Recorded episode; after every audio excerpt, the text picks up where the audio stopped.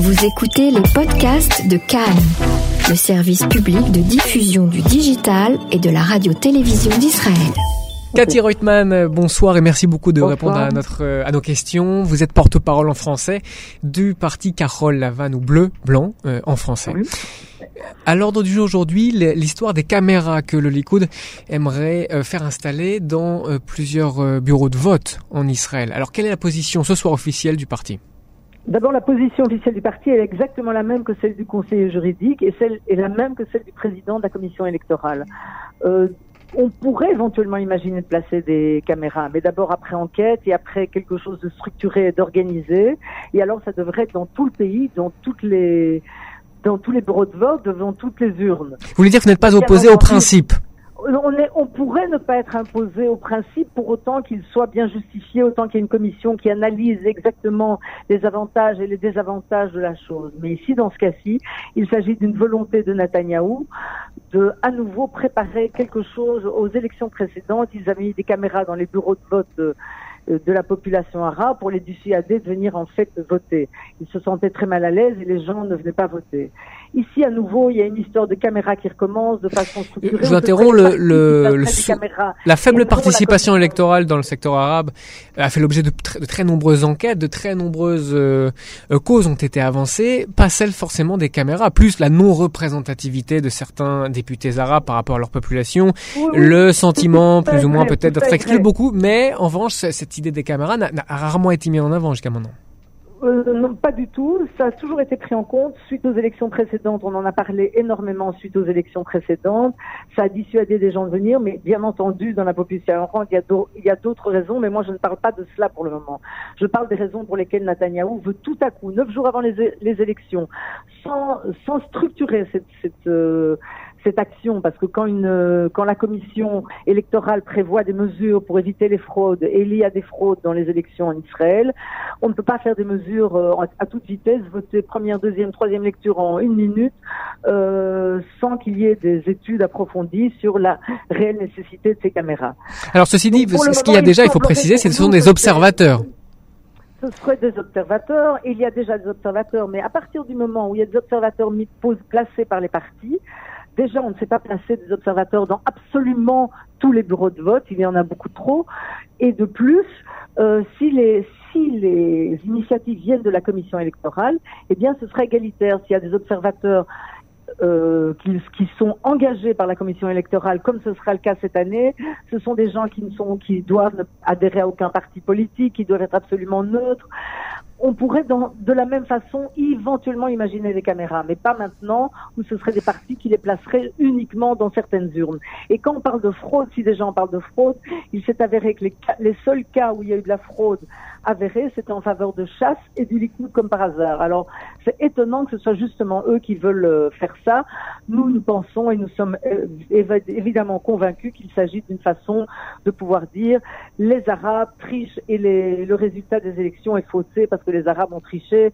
Ça vient après euh, les élections précédentes, précédentes, où c'était les Arabes qui se ruaient aux urnes.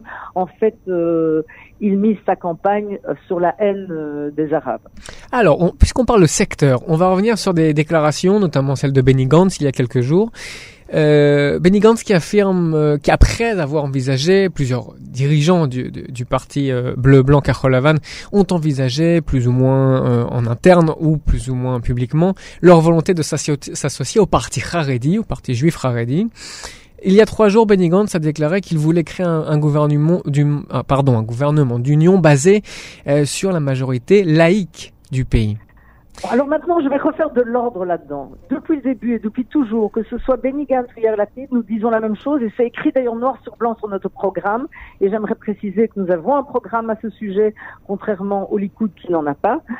Notre programme dit que, ce, que le judaïsme doit être un judaïsme qui doit représenter tous les juifs de ce pays, en ce compris les orthodoxes, nous ne les avons jamais rejetés, malgré leur propagande qui dit euh, bleu, blanc ou hier la pipe déteste les orthodoxes, c'est faux. Le fait qu'on veuille qu'ils qu'ils enseignent, euh, qu'ils étudient les maths et qu'ils étudient l'anglais pour rentrer dans le marché du travail, ce n'est pas contre eux, c'est pour eux. Et d'ailleurs aujourd'hui, aujourd'hui. Certes, mais la, la, hier Lapide exclut, euh, alors lui pour le coup très très publiquement et très officiellement affiche en tout cas sa préférence. Il préfère un gouvernement sans les partis Haredi. Oui, en fait, c'est pas qu'on veut sans les partis Haredi, on veut sans des partis Haredi qui extorquent uniquement pour leur communauté euh, des avantages. Nous voulons un gouvernement qui va s'occuper du bien de tous les citoyens. Et nous nous occupons... Ou du bien de tous les citoyens laïcs de tous les citoyens, en, ce compris ceux qui ne votent pas pour nous.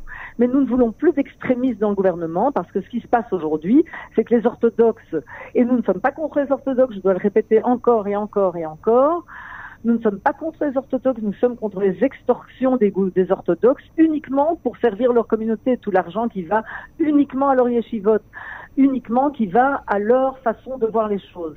Alors qu'en plus, des jeunes orthodoxes aujourd'hui se lèvent et disent nous voulons étudier l'anglais, nous voulons aller à l'armée, nous voulons, mais, mais les, leurs askanim, comme on dit en hébreu, comme les dirigeants orthodoxes veulent euh, d'autres choses pour euh, maintenir leur population dans un état euh, enfin dans un état, j'allais dire, d'illettré.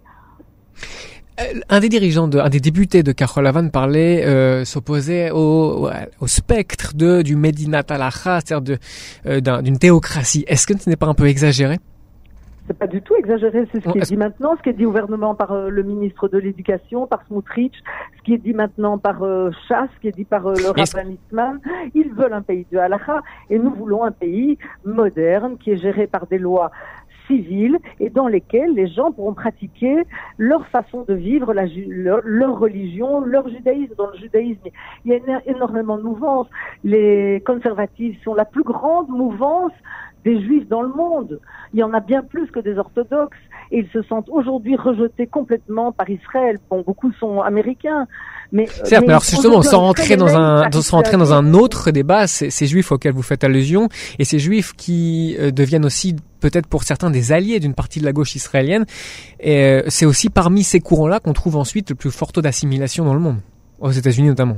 Les, conservatifs, certainement pas. Les conservatifs, pas du tout. Ils pratiquent un judaïsme moderne, adapté au, euh, jour d'aujourd'hui, alors que les orthodoxes vont nous ramener euh, à une vie euh, selon les lois du roi David. C'est fini. On est dans un monde moderne. Il faut des lois civiles modernes. Il faut un mariage et un divorce civil.